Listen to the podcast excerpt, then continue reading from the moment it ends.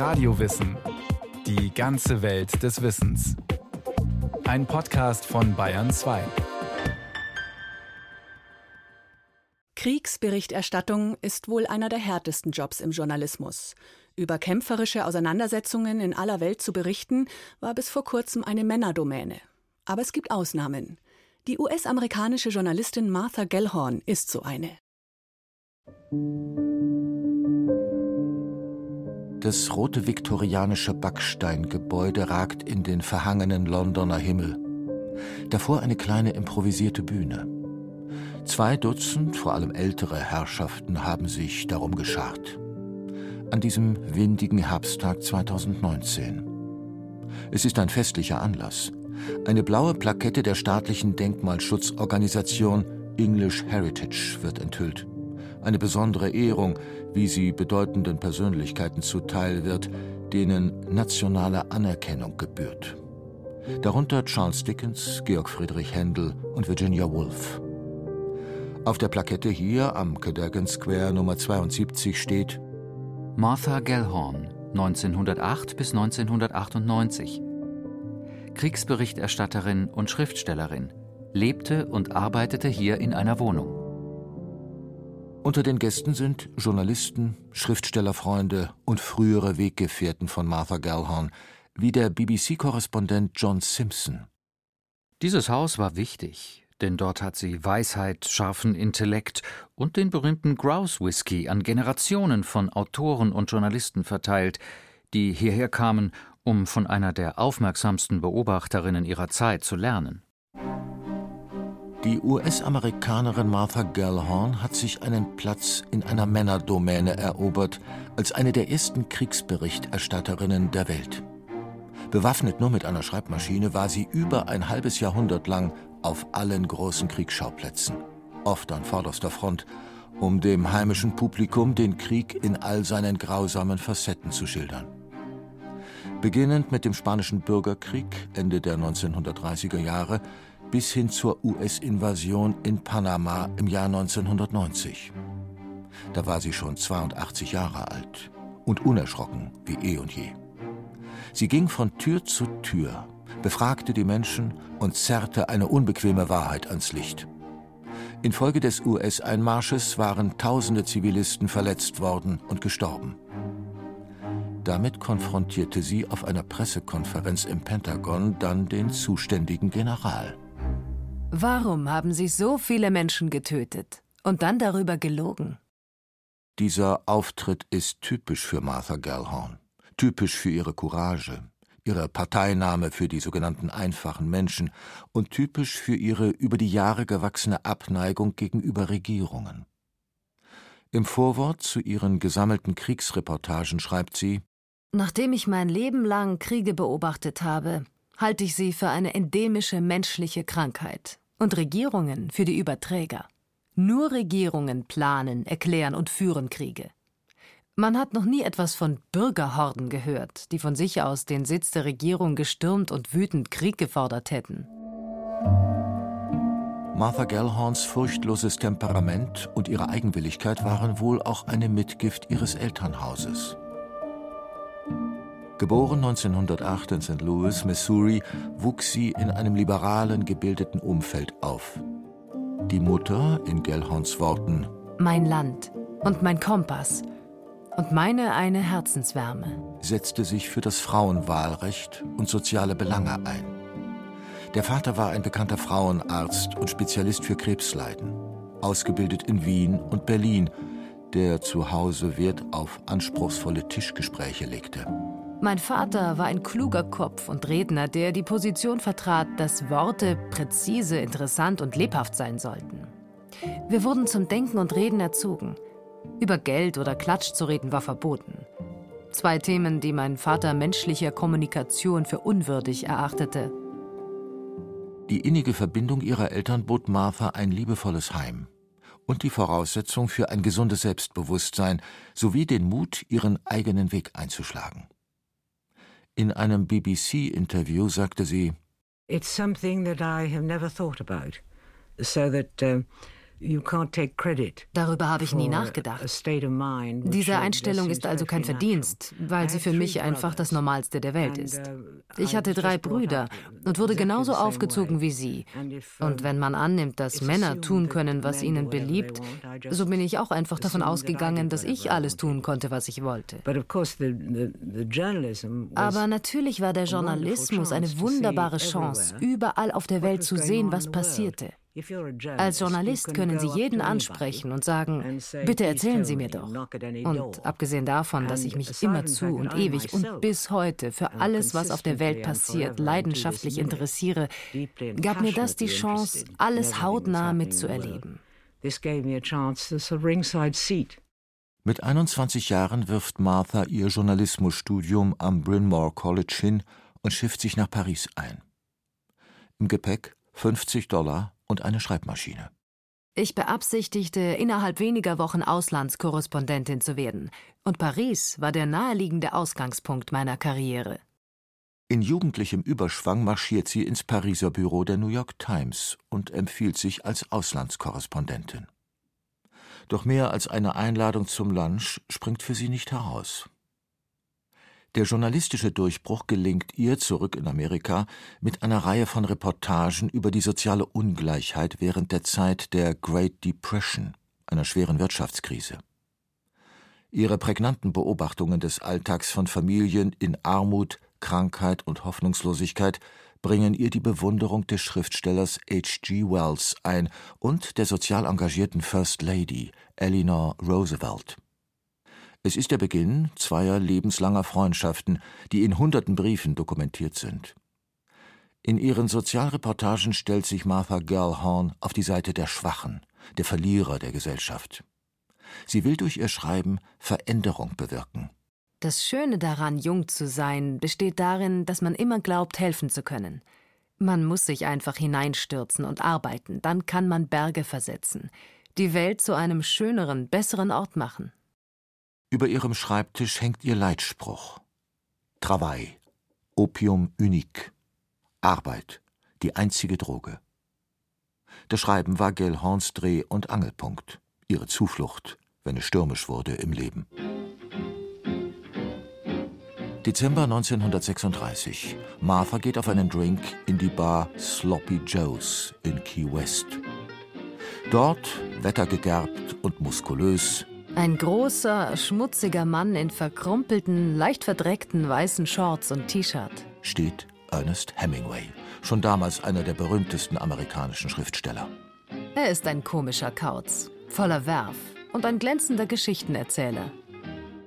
Die beiden lernen sich kennen und fühlen sich zueinander hingezogen.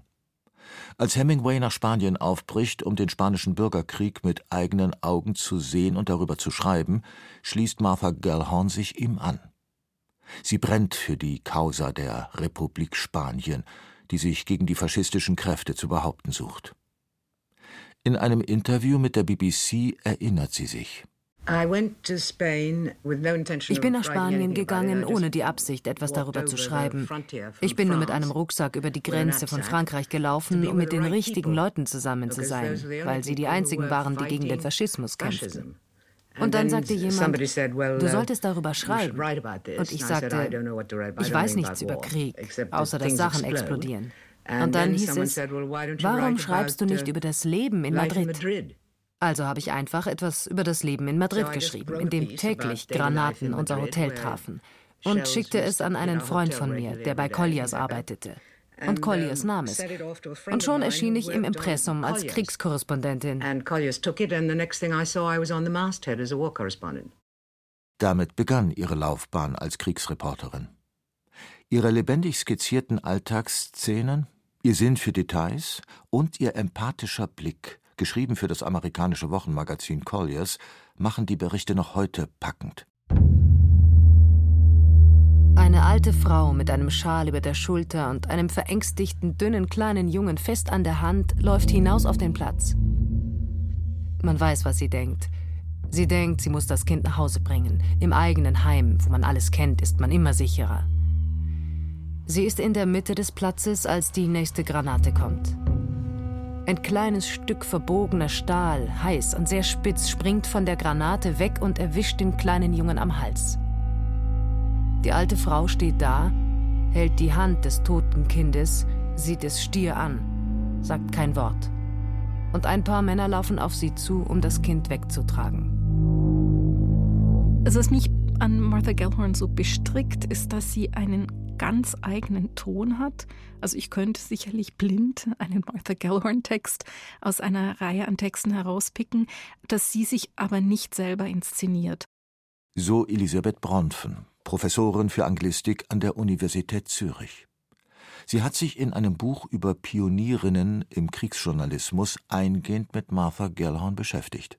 Es hat nie etwas Prahlerisches, es hat nie etwas Selbstinszenierendes, es hat auch nie etwas Besserwisserisches, sondern eher fast wie so ein bisschen ein Medium, was das Gefühl hat, ich muss die Eindrücke, die ich habe, jetzt einfach weiter vermitteln und zwar so, dass sie am wenigsten durch mein Ich gestört werden, sondern ich eher wirklich das Instrument bin, durch das Information und Erfahrung weitergegeben wird.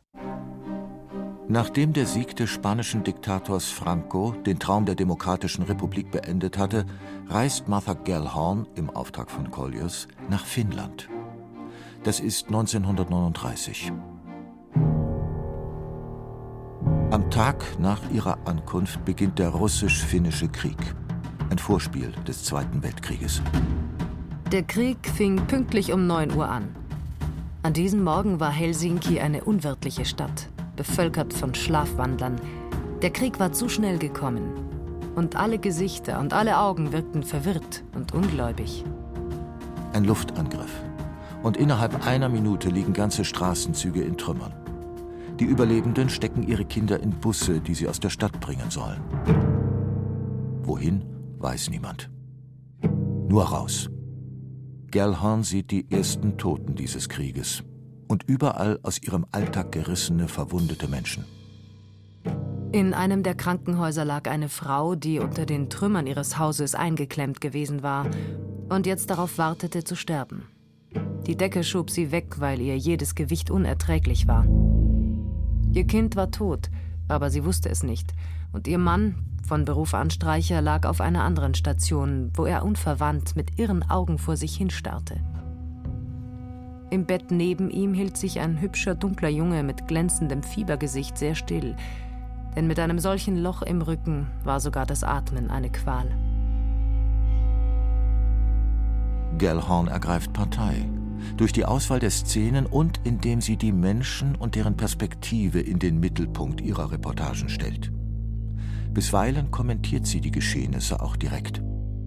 Bei diesem Anblick dachte ich, es wäre nicht schlecht, wenn diejenigen, die das Bombenwerfen befehlen und diejenigen, die die Bomben werfen, manchmal hier unten auf der Erde durch die Straßen gehen und spüren würden, wie das ist. Hier wird die moralische Empörung Gellhorn spürbar, die in ihren späteren Reportagen noch deutlicher wird. Von einem Gebot der journalistischen Objektivität hält sie nichts. Wenn man sieht, wie etwas geschieht, dann erscheint es mir absolut unsinnig, dass man so hirntot und kaltherzig sein soll, dass man darauf keine Reaktion hat. Wenn man sieht, wie Menschen grauenvolle Dinge zustoßen, wie kann man das nicht beschreiben? Beschreiben, was man sieht. Und was man sieht, ist schrecklich. Describe, you are describing what you see, and what you see is awful. Im Jahr 1940 heiraten Martha Gellhorn und Hemingway. Eine Ehe, die nur fünf Jahre halten wird. Vor der Hochzeit verfasst sie eine scherzhafte Erklärung, ihn, den sensiblen Schriftsteller, künftig nicht mehr alleine zu lassen. Doch schon bald zieht sie es wieder nach Europa, wo inzwischen der Zweite Weltkrieg tobt. Ich breche jetzt auf zu einem weiteren schönen, aufregenden Auftrag. Ein Glücksgriff auf den ich mich wahnsinnig freue, schreibt sie in einem Brief. Der Krieg, die Welt der Männer, in der es hart auf hart kommt, zieht sie unwiderstehlich an. Sie will mittendrin sein im Geschehen, alles selbst riechen, hören und mit eigenen Augen sehen, auch wenn es noch so grausam ist. Die Literaturwissenschaftlerin Elisabeth Bronfen. Für sie war natürlich an Kriegszonen sein das Aufregendste, das Vitalste, das Begeisterndste, was einem passieren konnte, aus verschiedensten Gründen. Desto näher man am Tod ist, desto mehr fühlt man sich besonders am Leben. Das wäre ja auch so eine Verbindung zu Hemingway, der das ja immer wieder beschrieben hat, wenn er über die Jagd oder wenn er über den Stierkampf in Spanien geschrieben hat. Diese Nähe von absoluter Vitalität und konkreter Todesbedrohung und wie euphorisierend und auch erotisierend das sein kann. Das ist auch für Martha Gellhorn der Fall gewesen. Sie begibt sich in die Gesellschaft der amerikanischen Bomber Boys, die Nacht für Nacht mit ihrer tödlichen Fracht in den Himmel aufsteigen, begleitet den Vormarsch der Alliierten durch Italien, erlebt die Landung in der Normandie mit und schließlich die Befreiung des KZs Dachau.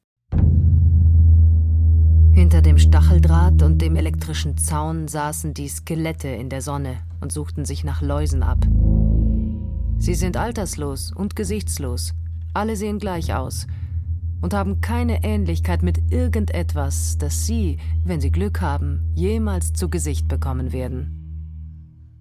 Was sie sich in den Kopf gesetzt hat, zieht Martha Gellhorn durch. Zensur hin oder her. Sie stellt sich naiv und behauptet, für Frauenmagazine zu schreiben eine Masche, um sich Zutritt zu verschaffen. Elisabeth Bronfen Martha Gowan war sehr ungezogen, wenn man so will. Die war immer wieder an Orten, wo sie eigentlich gar nicht sein sollte. Sie hat sich ja in dieses Krankenhausschiff einschmuggeln lassen, um dann über D-Day beschreiben zu können. Und als das dann vorbei war, hat sie sich irgendwann mal mit irgendeinem GI angefreundet und ist mit dem Jeep dorthin und dann ist sie mit dem Jeep wieder woanders hin und dann wurde ihr auch manchmal gesagt, da dürften sie eigentlich gar nicht sein. Sie war in dem Sinne embedded, als sie wirklich mit den Truppen mitgezogen ist. Also wirklich das, was die Soldaten, die sich langsam durch die Normandie, durch Frankreich und dann über die Grenze nach Deutschland bis runter nach Bayern bewegt haben. Was sie erlebt haben, das hat sie mit denen erlebt. Gellhorn schreibt über den Krieg, weil sie leidenschaftlich gegen den Krieg ist. Ihre Überzeugung? Er zermalmt vor allem Unschuldige und nutzt nur einer kleinen Elite. Der Krieg erzählt nur eine Geschichte. Die Handlung basiert auf Hunger, Obdachlosigkeit, Furcht, Schmerz und Tod. Hungernde, verwundete Kinder von 1938 in Barcelona waren denen von 1944 in Nimwegen gleich. Flüchtlinge, die sich und was sie tragen konnten von den Kriegshandlungen weg ins Ungewisse schleppten, waren auf dem ganzen Erdball ein einziges Volk. Das formlose Bündel eines toten amerikanischen Soldaten im Schnee Luxemburgs glich dem jeder anderen Soldatenleiche in jedem anderen Land. Krieg ist eine schreckliche Wiederholung. Und trotzdem gibt sie das Anschreiben gegen den Krieg nie auf. Sah sie die USA im Zweiten Weltkrieg im Kampf gegen den Faschismus noch eindeutig als Macht des Guten, so ändert sich diese Einschätzung mit dem Vietnamkrieg grundlegend.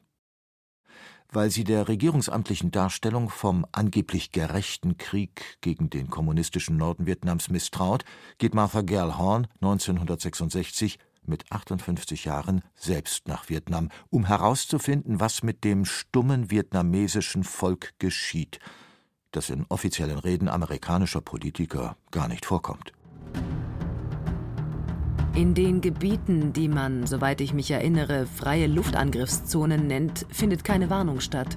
Die Menschen können bei Tag oder Nacht nach Belieben bombardiert werden, weil diese Gegenden als völlig vom Vietcong besetzt gelten. Pech für die Bauern, die an ihrem Land hängen, da es alles ist, was sie seit Generationen ihr eigen nennen.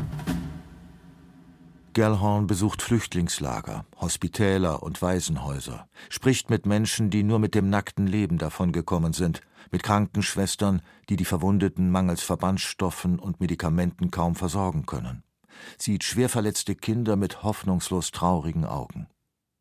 Sie ist entsetzt und empört über die zynische, menschenverachtende Art der amerikanischen Kriegsführung, der jedes Mittel recht ist, den kommunistischen Norden klein zu kriegen, inklusive der verheerenden Napalmbomben. Ihre Schilderungen sind nichts für schwache Nerven. Dann sah ich die von Napalm verbrannten Kinder und es ist absolut wahr. Die chemische Reaktion dieses Napalms lässt das Fleisch wirklich schmelzen und das Fleisch läuft von ihren Gesichtern hinunter auf die Brust. Und dort klebt es und wächst fest. Ist das eine rühmliche Art für eine große Nation, 10.000 Meilen entfernt von der sicheren Heimat, einen Krieg zu führen? In sechs Reportagen berichtet Martha Gellhorn für den britischen Guardian über das Leid der Zivilbevölkerung. Keine Zeitung in den USA hätte ihre Artikel gedruckt. In England tragen ihre Schilderungen zum wachsenden Widerstand gegen den Vietnamkrieg bei. Die Folge?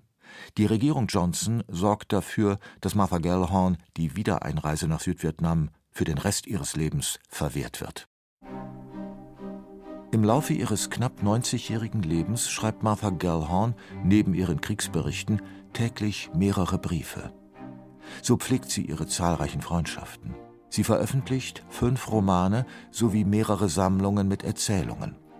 Seit ihrem 21. Lebensjahr ist sie nahezu ununterbrochen auf Reisen und schreibt darüber so spannende wie amüsante Reiseberichte.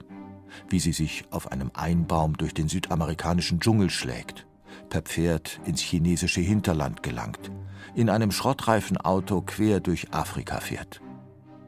Immer ist sie auf der Flucht vor einem, in ihren Augen, großen Übel der Langeweile. Hatte sie in früheren Jahren den Journalismus noch für ein Leitfeuer gehalten, so konstatiert sie später Die guten Leute, die dem Bösen entgegentraten, wo immer sie es erblickten, blieben stets eine edelmütige Minderheit. Die manipulierten Millionen ließen sich durch alle möglichen Lügen aufscheuchen oder einlullen. Das Leitfeuer des Journalismus war nicht heller als ein Glühwürmchen. Und dennoch hält sie seriösen, sorgfältigen, ehrlichen Journalismus für unverzichtbar. Nicht etwa, weil er ein Leitfeuer wäre, sondern weil er eine Form anständigen Verhaltens ist, die den Reporter und den Leser einbezieht. Diese Art Journalismus will der seit 1999 jährlich vergebene Martha Gellhorn-Preis hochhalten. Er wird von engen Weggefährten, Berufskollegen sowie ihrem Stiefsohn verliehen an Journalisten, deren Arbeit unbequeme Fakten zutage fördert und das offizielle Geschwätz, so Gellhorns Formulierung, entlarvt. Einer der letzten Preisträger der letzten Jahre für seine Enthüllung US-amerikanischer Kriegsverbrechen, der WikiLeaks-Herausgeber Julian Assange. Nach rund 60 Jahren Kriegsberichterstattung und einem noch länger geführten Kampf gegen Ungerechtigkeit, Machtmissbrauch und Krieg wählt Martha Gellhorn am 15. Februar 1998 mit knapp 90 Jahren den Freitod. Vorher, so heißt es, hat sie noch den Müll runtergebracht.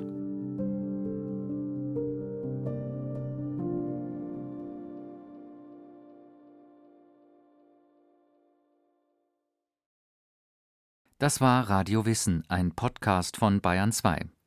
Autorin dieser Folge Susanne Hoffmann. Regie führte Irene Schuck. Es sprachen Berenike Beschle, Andreas Neumann und Christian Schuler. Technik Fabian Zweck. Redaktion Iska Schregelmann. Wenn Sie keine Folge mehr verpassen wollen, abonnieren Sie Radio Wissen unter bayern2.de slash podcast.